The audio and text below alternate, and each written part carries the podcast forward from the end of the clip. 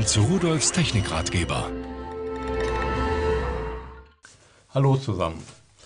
Eine Armbanduhr habe ich mitgebracht. Jetzt werden Sie vielleicht sagen, ist nicht so das Hightech-Teil, was ich normalerweise in die Hände nehme.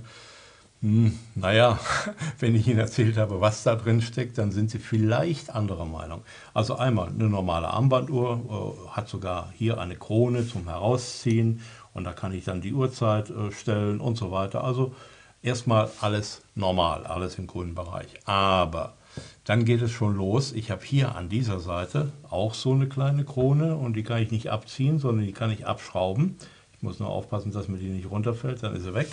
So, und das mitgelieferte Kabel mit dem 2,5 mm Klinkenstecker hier rein und schon hat diese Uhr einen USB-Anschluss. Und was mache ich damit?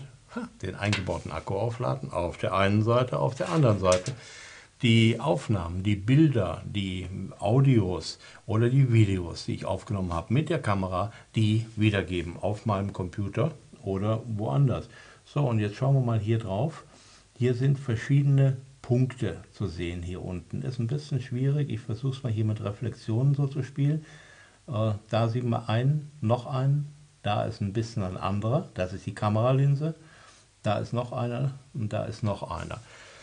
Ähm, Geheimnis ist einmal Kamera und zum anderen Infrarot-Leuchtdioden. Das heißt, diese Kamera kann bis zu einer Entfernung von zwei Meter etwa die Szene nachts ausleuchten und dennoch etwas aufnehmen, obwohl es draußen stockeduster ist. Ein 8 GB eingebauter Speicher sorgt dafür, dass ich hier bis zu 80 Minuten aufnehmen kann in Full HD, also 1920 mal 1080.